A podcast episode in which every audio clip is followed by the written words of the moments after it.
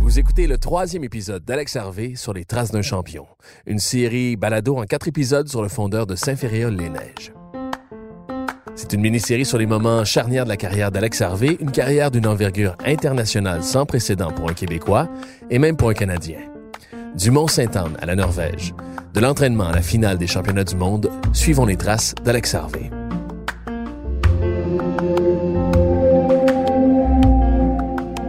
Si vous n'avez pas écouté les deux premiers épisodes de la série, on vous recommande de revenir en arrière avant d'écouter celui-ci. C'est pas nécessaire, mais vous allez apprécier encore plus cet épisode. Sophie Ringuet, la copine d'Alex depuis presque dix ans, n'a jamais eu de doute. Elle a toujours su qu'Alex était bon. Je l'ai toujours su, là, qu'il était bon. Je savais pas qu'il allait être aussi bon que ça, mais je pense que dès qu'on a commencé à sortir ensemble, il, était déjà bon, là. Il avait déjà comme, je pense, deux podiums en Coupe du Monde, puis il avait comme 19 ans. Que là, déjà là, tu sais qu'il est, est bon, mais tu te dis, c'est peut-être juste un, tu sais, euh, justement là, un petit tannant qui a réussi à faire ça, euh, à cause qu'il était chanceux ou c'est en mars 2011 qu'elle a vraiment réalisé à quel point il avait réussi à faire sa place parmi la crème de l'élite mondiale des skieurs. La fois où j'ai vraiment réalisé que c'était gros, qu'est-ce qu'il venait de faire, c'est la première fois qu'il a gagné les championnats du monde avec Devon. Euh, c'était le team sprint, puis c'est lui qui avait fait le sprint final. Au sprint par équipe au championnat du monde à Oslo en Norvège, Alex et son coéquipier Devon Kershaw deviennent les premiers Canadiens à monter sur le podium des championnats du monde de ski de fond. Ça, je pense que je vais m'en souvenir toute ma vie parce que j'étais avec Sophie, sa sœur, dans un cours. Puis on écoutait la course live dans notre cours, puis on capotait parce que là, Alex était en Norvège, puis il a réussi à sprinter en double poussée plus vite que le meilleur Norvégien. C'était gros, là. C'était, c'était, c'était fou. Tu sais, on regardait ça, nous, dans le cours, puis on avait juste le goût de crier, là. Tu sais, ce qu'il venait de faire. Il venait de battre un Norvégien chez eux au championnat du monde, puis il venait de gagner la médaille d'or pour le Canada. On se dit en ce moment, là, il y a un, sûrement un Norvégien qui panique parce qu'il se dit c'est quoi l'hymne national canadien il va falloir jouer ça plus tard sur le podium on on l'a même pas enregistré c'est jamais arrivé c'est c'est vraiment là que je me suis dit aïe aïe il vient de mettre la barre haute il vient de faire quelque chose qui est c'est gros là c'est c'est là que ça tout a, commencé je pense qu'il a vraiment eu le couteau dans les dents puis qu'il s'est dit ouais je suis capable de les battre puis je suis capable de battre le meilleur dans son pays. Tu c'est quelque chose.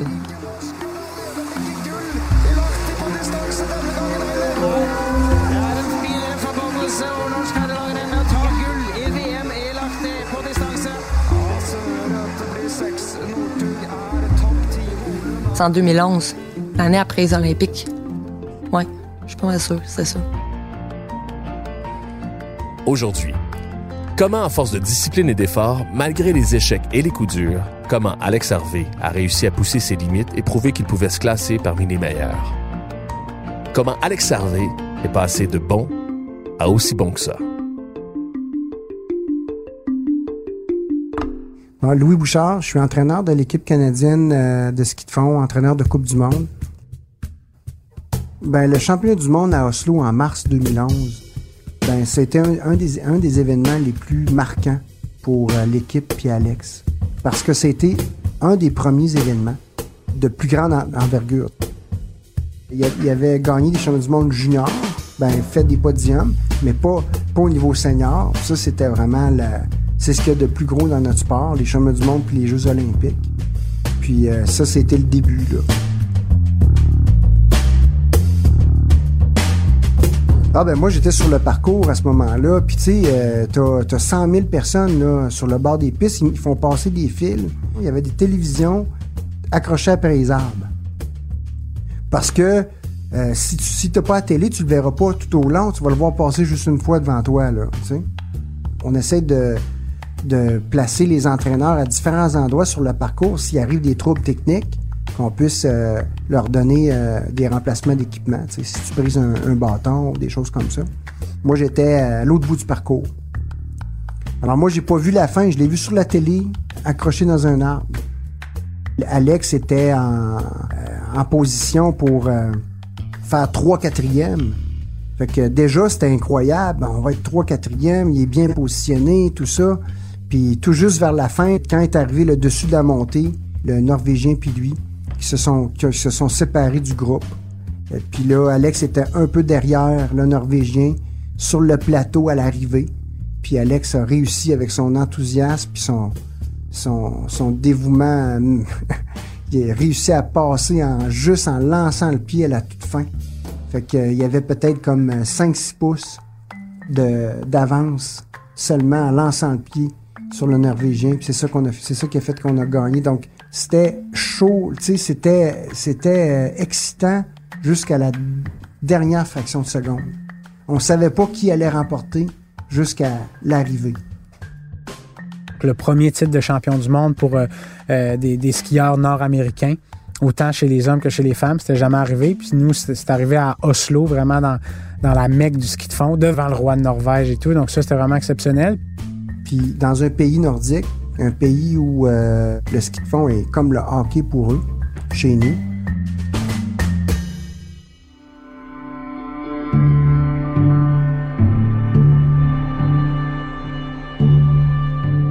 En fait, la victoire médiatisée d'Alex et de Devin Kershaw cache une autre histoire beaucoup plus complexe que Louis Bouchard, l'entraîneur d'Alex, a accepté de nous raconter. Parce que vous savez, dans des championnats comme ça, tu as des grandes décisions à prendre. Euh, parce que tu sais, il y a des décisions de préparation, tu as des choix à faire qui sont déchirants. Tu sais. C'est l'histoire méconnue de la stratégie qui a peut-être contribué à la victoire des deux Canadiens. C'est arrivé ça trois jours, quatre jours avant. Louis Bouchard parle d'une défaite d'Alex Harvey qui est arrivée à l'épreuve du 30 km. L'épreuve du 30 km a eu lieu quelques jours avant sa victoire avec Devin Kershaw au même championnat du monde en 2011. Puis moi, je me souviens, Alex, à peu près à, je pense, au 21e kilomètre, il part en échappée. C'est un, départ de masse groupé. Il part en échappée. À 3 km d'arrivée, il est toujours en échappée. Les autres pays, moi je suis sur le bord de la piste, les autres pays, là, ils venaient me féliciter. Ils disent, ben, félicitations, c'est votre premier euh, gars qui, gagne au championnat du monde. Puis à 2 km de l'arrivée, Alex, il a une crampe dans la jambe. OK? Il se fait passer par le groupe, il fait 13e. On broyait. Alex broyait, toute l'équipe broyait. C'était. Les nations étaient venues me féliciter avant. Il dit c'est fait. Ils, ils, vont, pas pouvoir le rattraper. C'est impossible. Ben oui, c'était possible. C'est que si tu as une crampe, c'est possible. C'est ça qui est arrivé.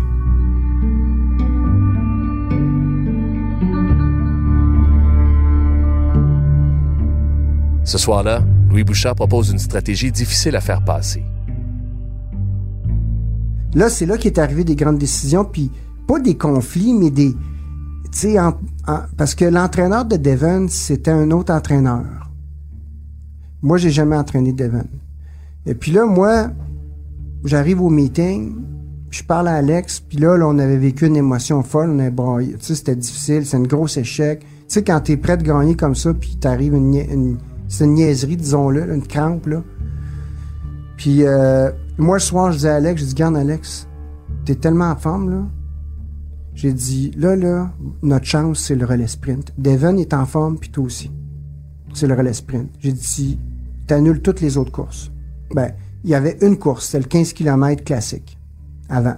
Les Norvégiens, eux autres, là, ils mettent pas les gars qui ont, ils vont pas mettre, ils ont tellement de monde, ils vont pas mettre les, les gars qui font le 15 km classique, ils vont mettre des gars qui vont être frais comme une rose, qui auront pas fait le 15 km classique. Puis nous autres, les Canadiens, on va faire le 15 km classique, puis on va penser qu'on va gagner face aux Norvégiens en ayant dépensé une énergie comme ça, une journée avant. Fait qu'Alex, a dit, t'as raison, on, gagne le relais sprint. On n'a pas de chance au 15 km. Puis il n'y avait pas de chance au 15 km. Puis Devon non plus. Devon, il, aurait, avait des chances de faire une bonne performance, c'est sa spécialité. Il aurait eu à ce moment-là des chances de faire peut-être euh, top 10, mais un podium quasiment, quasiment pas possible. Moi, j'arrive le soir, puis je dis au meeting, je dis non, Alex participe pas au 15 km, l'objectif, c'est de gagner le relais. Éliminer le 15 km pour Alex, mais aussi pour Devon. Mais ça, ça dépend si l'entraîneur de Devon accepte d'embarquer dans la stratégie. Justin Wadsworth, qui était là comme coach, j'ai dit, Justin, pense-y, mais j'ai dit, moi, euh, euh, tu devrais pas faire courir euh, Devon. Ça a été difficile. Ça a été jusqu'au lendemain. La décision est revenue le lendemain, puis là, ah, mais Louis, c'est ce que tu demandes, garde, c'est ça. Je dis, on y arrivera pas sinon. Devon, ben, il n'y aura pas l'énergie. Puis euh, finalement, le lendemain, il dit, euh, Devon est venu me voir, puis il dit, Louis, il dit, ouais, il dit, je, je, c'est le relais. Ben, j'ai dit, des gars, parfait, vous avez des chances. Puis on a gagné.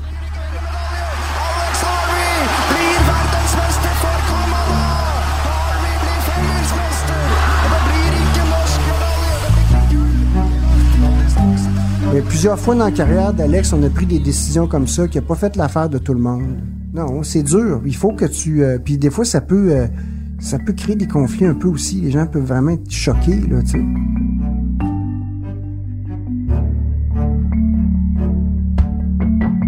On fast forward en, en, 2017 où je suis redevenu champion du monde, mais cette fois-ci au niveau individuel. Euh, donc une autre fois, pour une autre fois, c'était une première au niveau euh, nord-américain euh, qu'un champion du monde au niveau individuel vienne d'un pays, d'un pays de l'Amérique du Nord, finalement. En mars, en mars 2017, quand Alex est devenu champion du monde du 50 km, ben c'est un scénario qui a été à peu près similaire. Tu sais, l'équipe de, de, travail, les farteurs, Louis, Alex est en forme, euh, enlève pas cette chance-là. Tu sais, l'équipementier Salomon, la compagnie Salomon qui supporte Alex au niveau de l'équipement. Ah, Louis, on a de bons skis pour Alex, tu le sais. Euh, tu sais, il y a des bonnes chances, les gars. C'est 50 km. C'est là. On économise 5, 15 km d'énergie, puis on le transfère sur le 50. C'est comme tu demandes à un boxeur, t'as quatre, as quatre matchs de boxe en six jours. OK?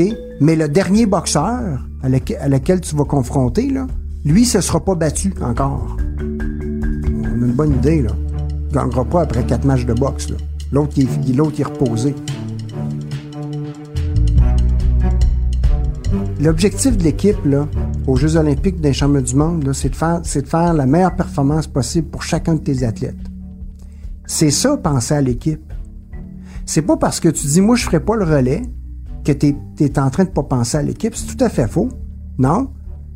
Non, c'est parce que si je fais pas le relais, au contraire, je me donne des chances de gagner 50, puis c'est ça l'objectif de l'équipe. L'objectif de l'équipe, là, c'est d'atteindre le podium.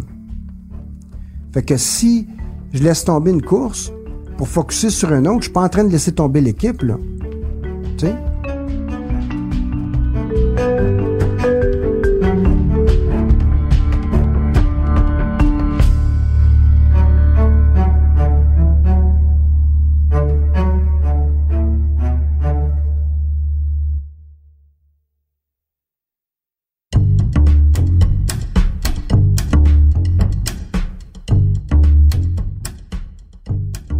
Dans sa carrière, Alex Harvey a écrit une page d'histoire avec 27 podiums sur le circuit de la Coupe du Monde et 5 médailles au championnat du monde, la compétition la plus prestigieuse du ski de fond. Alex a toujours été médaillé dans chacun des championnats du monde depuis qu'il était junior. Toujours. Alex a toujours bien performé donc aux Coupes du monde et aux championnats du monde. Alors comment ça se fait qu'il n'a jamais gagné de médaille aux Jeux olympiques? Vancouver, on était là pour apprendre. Puis on n'avait aucune attente. Autant moi comme entraîneur que lui comme jeune, jeune fondeur de 20 ans. C'était ses premiers jeux. Après sa quatrième place aux Olympiques, Alex a commencé par la suite à remporter régulièrement des podiums sur le circuit de la Coupe du Monde. Dès, dès le jour suivant à Vancouver, les attentes ont commencé. Le, le Sport Canada, à nous le podium, OTP, des, les attentes ont débuté là. Puis nous, on a embarqué dans le jeu, on, on s'est créé des attentes aussi, parce que ça avait bien été à Vancouver pour un jeune de 20 ans. Il avait fait des, dans les 10 meilleurs. Euh, donc, les attentes augmentaient, augmentaient, augmentaient. Ce qui a fait en sorte que pour les Jeux de Sochi en 2014, la pression était au maximum pour Alex et pour son entraîneur Louis Bouchard. Sochi, c'est un, un, pour nous, c'est un trou noir.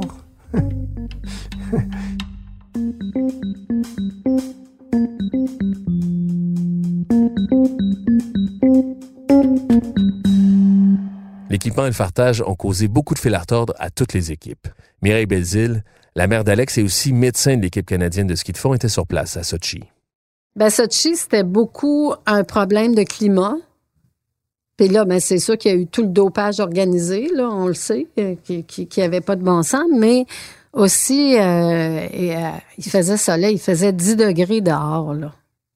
Puis là, eux étaient pas préparés pour mettre les, les produits pour faire durcir la neige à cette température-là. J'ai vu, moi, un, bénévole russe étendre, c'est un peu comme un sel qu'ils mettent dans la, dans la neige pour la durcir. Si on compare aux Jeux olympiques de Vancouver, il y a eu la température qui était chaude aussi, mais là, il y avait une motoneige avec en arrière un appareil qui... Euh, c'est comme une sorte d'engrais qu'ils vont mettre liquide, qui vaporisait sur la neige, un produit qui va faire durcir la piste, même si on est à 5-10 degrés au-dessus de zéro. Mais là, quand on était à Sochi, au début, ils l'avaient pas. Après ça, ils ont reçu des granules. Fait que là, il y avait quelqu'un avec une chaudière qui lançait des granules. Alors là, dans la piste, il y avait une zone où ça freinait, une zone où ça accélérait. La piste était dure, était molle. Ça n'avait pas de bon sens, là. fait que c'était ça les conditions, là. La première semaine, ça a été extrêmement difficile pour le fartage. Les farteurs s'arrachaient les cheveux, mais pas juste les Canadiens, les Norvégiens aussi avaient de la misère. Puis pourtant, eux, il y en avait 20, 30 farteurs, il y avait tout l'équipement. C'est que ça prend toutes les, faut que tous les éléments soient là pour avoir une bonne performance. Faut être présent mentalement, avoir la bonne stratégie au niveau euh, tactique. Faut être dans une journée exceptionnelle au niveau physique, puis faut que l'équipement soit, soit parfait, là. Donc, euh, tu sais, les Norvégiens, eux, c'est 12, 13, 14 farteurs qu'ils ont, là. C'est nous, c'est beaucoup quand même 6, mais c'est rien par rapport. Euh, puis les Russes, euh, les Finlandais, les Suédois, euh, c'est pareil. C'est au-dessus de 10. Après ces courses, Alex a parlé de problèmes de fartage. Mais les réactions étaient négatives à son égard ce qu'on recevait comme commentaire au Canada, c'est que les farteurs étaient pourris. Euh, Alex était un chialeux parce qu'il chialait après ses skis. Puis même mes filles à l'école se faisaient dire par du monde, ton frère, il est donc bien pas bon, il va t'arrêter de chialer. Que c'était, un petit peu, difficile. C'est certain que, ben, au Canada, au Québec, on connaît peut-être un peu moins ce qu'ils font, donc ça passait pas très bien. J'avais vraiment l'air du gars qui tapait sur ses farteurs, mais pourtant, moi, je comprenais pas parce que je me disais, les gars, les farteurs, si les skis sont pas bons, ils veulent que je leur dise directement après la course. Donc moi, je le disais aussi aux médias comme je le disais aux techniciens, mais après, j'ai appris comme à, à, envelopper ça un peu mieux puis à peut-être diffuser la pression, à, diffuser euh, la, chaleur, si on veut, pour, pour que d'autres personnes parlent du fartage. Quand ça va moins bien, moi maintenant, je parle plus de mes skis.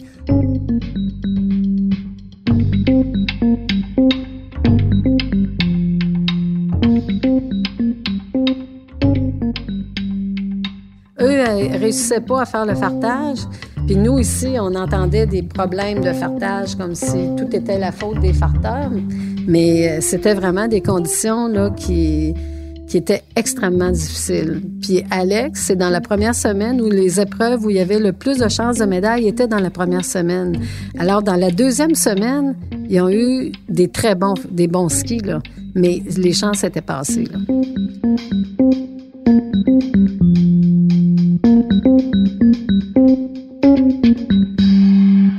Alex, il s'est passé réellement un une contre-performance. Une contre-performance majeure. On voulait, on voulait réaliser les attentes. Fait qu'on a embarqué dans le pattern où on voulait contrôler tous les détails. On voulait même contrôler ce qui n'était pas contrôlable. Malheureusement, ben, on n'a on pas bien fait au niveau de l'équipement.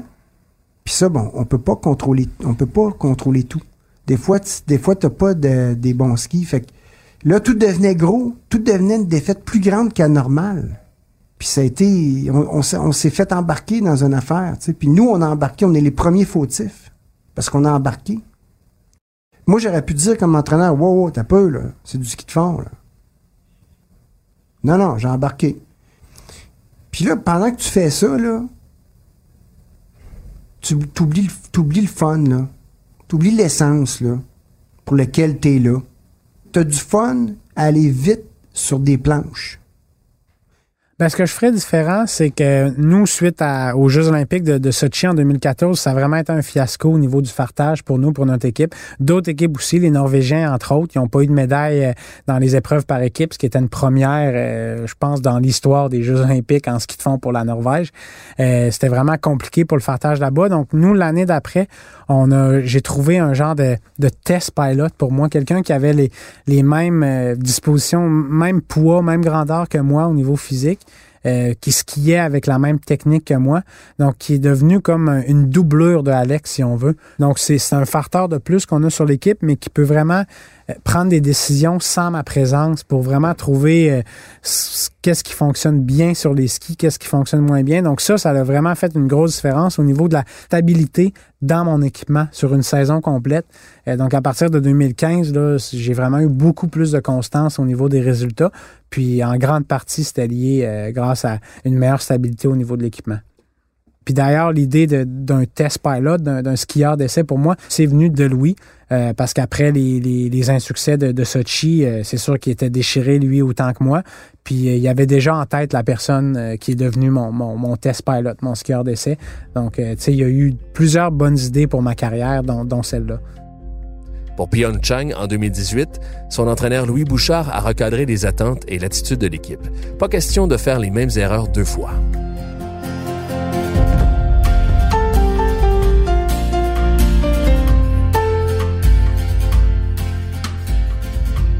Le jour euh, suivant euh, Sochi, moi, j'ai commencé à dire à l'équipe, là, là, ce que vous faites le mieux, là, ce qu'on fait normalement en Coupe du Monde, ce que vous faites d'habitude en Coupe du Monde, c'est ça que vous allez, répéter aux Jeux olympiques. Alors, on va rien changer, on va rien faire de spécial, on va rien tenter de contrôler ce qu'on contrôle pas. Alors, quand vous allez arriver à l'arrêt de bus au jeu, au jeu de Pyeongchang, le chauffeur d'autobus, nous autres, on peut pas le contrôler. On, sera, on va être là dix minutes plus tard. C'est pas la fin du monde parce que ce qu'on contrôle, puis où on a le plus de fun, c'est quand on dit go au départ de la course. C'est ça que moi je voulais que l'équipe on, puisse puisse arriver comme ça au jeu. Je pense qu'on est arrivé comme ça. C'est pour ça qu'Alex a eu une performance incroyable au jeu de Pyeongchang. Alex est arrivé quatrième à l'épreuve du 50 km classique, à une marche du podium, à une position d'une médaille. Des fois, ça, ça a peut-être pu être amené comme étant une contre-performance, mais je pense pas. Les médias ont bien amené ça. Les médias, la plupart des médias, c'était une performance fantastique. Quatrième aux Jeux olympiques, c'est exceptionnel. Maintenant, tu contrôles pas les autres coureurs. Si Alex avait fait 30e, ça aurait été une contre-performance.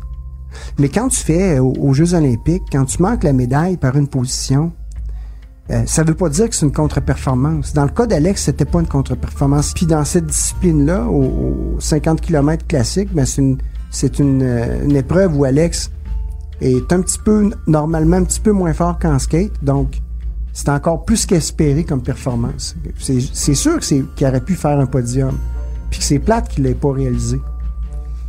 Ça, on, en convient tous.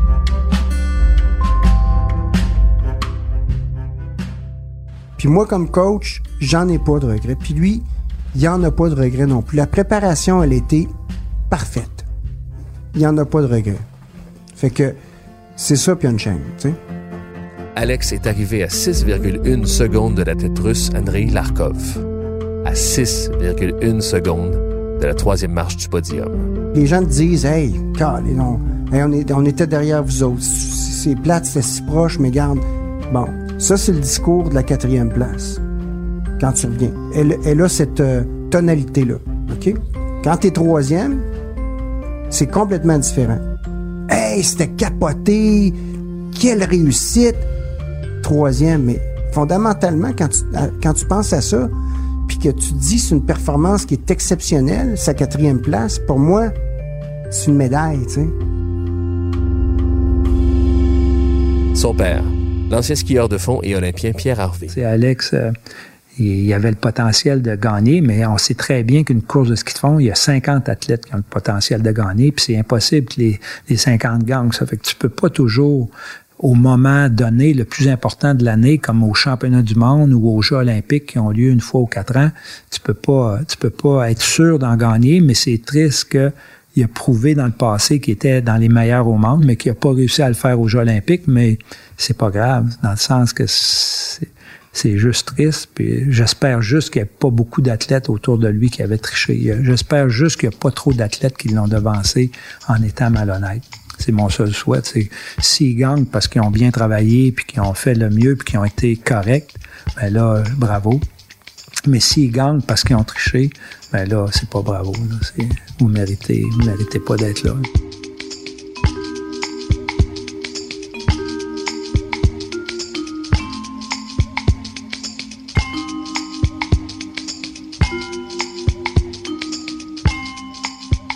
C'est sûr qu'avec euh, ce qui s'est passé euh, dans les derniers mois avec l'AMA, le fait de réintégrer la Russie dans le mouvement olympique et tout, moi personnellement, j'étais déçu de voir ça parce que l'AMA avait mis des conditions euh, qu'il fallait que la Russie remplisse pour, pour pouvoir être réintégrée dans, dans le mouvement olympique. La Russie a pas rempli ces conditions-là, mais a été réintégrée malgré ça. Donc, c'est décevant, mais en même temps, tu sais, moi, je focus vraiment sur ce que je peux contrôler. C'est mes entraînements, c'est ma préparation, c'est ma récupération, c'est mon équipement. Puis ce que les autres mangent au déjeuner, tu sais, je peux pas le contrôler. Donc, euh, tu sais, moi, j'ai des doutes sur, euh, sur les skieurs russes. Je suis pas le seul. Il, va toujours avoir des doutes sur eux parce que ce qui est sorti avec le rapport McLaren, avec euh, les histoires de Sochi, on n'a pas le choix. C'est juste normal d'avoir des doutes. Mais ce que je trouve dommage, c'est que les athlètes russes qui sont dopés par le passé, c'est pas de l'initiative personnelle. Ça vient du système. Eux sont, sont dans un système, sont endoctrinés, ils n'ont pas le choix de suivre les conseils du médecin parce que s'ils suivent pas, s'ils prennent pas euh, cette pilule-là ou ils reçoivent pas cette injection-là, ben sont ils, mettent carrément dehors de l'équipe puis ils retournent chez eux. Donc pour eux, le sport, c'est une façon de sortir un peu de la misère. C'est des athlètes qui sont punis, mais c'est pas des choix personnels. C'est plus, ça va plus haut que les athlètes. C'est vraiment le système le problème en Russie.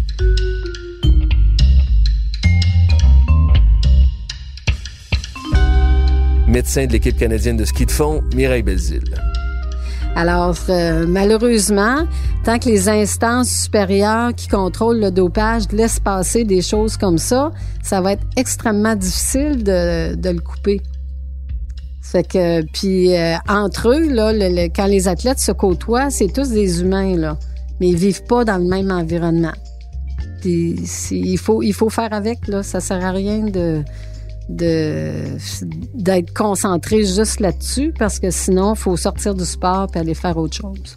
Ah oui, quand il y a des quand il y a des skieurs qui, qui sortent quelque chose d'exceptionnel aux Jeux Olympiques comme ça sans attente, c'est sûr que on, en parle entre nous, avec les autres athlètes, puis on, on, se connaît tous sur le circuit, puis on se voit compétitionner à chaque fin de semaine, il y, a une trentaine de compétitions, donc on voit l'évolution normale des choses. Puis là, quand il y a un pic de performance au moment opportun aux Jeux Olympiques, c'est sûr que euh, le monde, ça, ça sème des doutes, mais c'est des doutes, on peut pas le prouver. Donc nous, euh, en même temps, on en parle un peu, mais on tourne la page rapidement parce qu'il n'y a rien qu'on peut faire en tant qu'athlète. On peut juste dépenser de l'énergie à ça.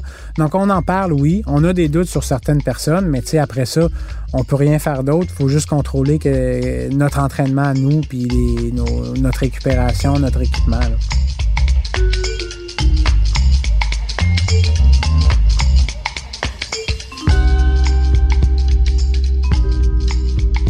Alex, là, c'est sûr que souvent, il a compétitionné avec des athlètes qui étaient, qui étaient pas 100% propres.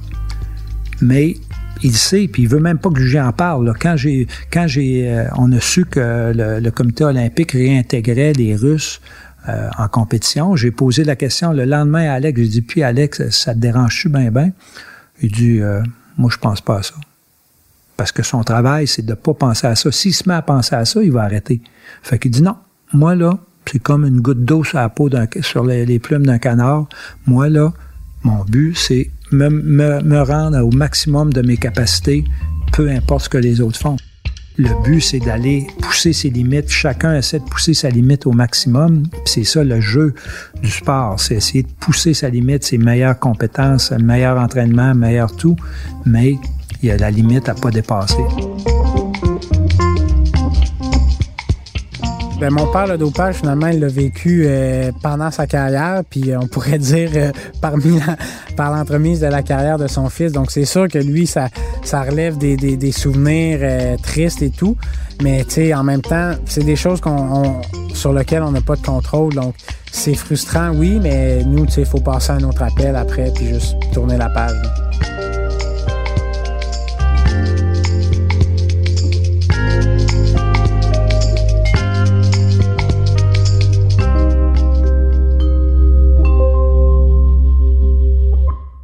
C'était le troisième épisode de la série Alex Harvey sur les traces d'un champion. À venir dans le prochain et dernier épisode de la série, la retraite. Moi, je vais faire une comparaison là, que tous les Québécois vont comprendre. Ovechkin, il est russe, mais ici, c'est une star. C'est au hockey, parce que c'est notre sport national. Donc, Alex, en Norvège, c'est comme Ovechkin, même s'il vient pas de la Norvège, Eux, c'est leur sport, ce qu'ils te font en, Suède puis en Norvège. Donc, peu importe tu viens de quel pays, si t'es bon, les gens te vénèrent. La série est une réalisation d'Anne-Sophie Carpentier, une idéation de Bastien Gagnon La France. La narration est faite par moi, Frédéric Laure. La musique est de Blue Dot Sessions, une production Cube Radio. Si vous aimez la série, vous pouvez partager l'épisode sur vos réseaux sociaux. La série est disponible sur l'application Cube Radio. Si vous l'écoutez sur une autre plateforme que Cube Radio, laissez-nous un commentaire ou un maximum d'étoiles. Ce sont des gestes qui nous donnent un fier coup de main pour faire connaître le balado. Abonnez-vous sur votre application balado préférée pour recevoir les épisodes directement chaque semaine. Merci d'avoir été à l'écoute.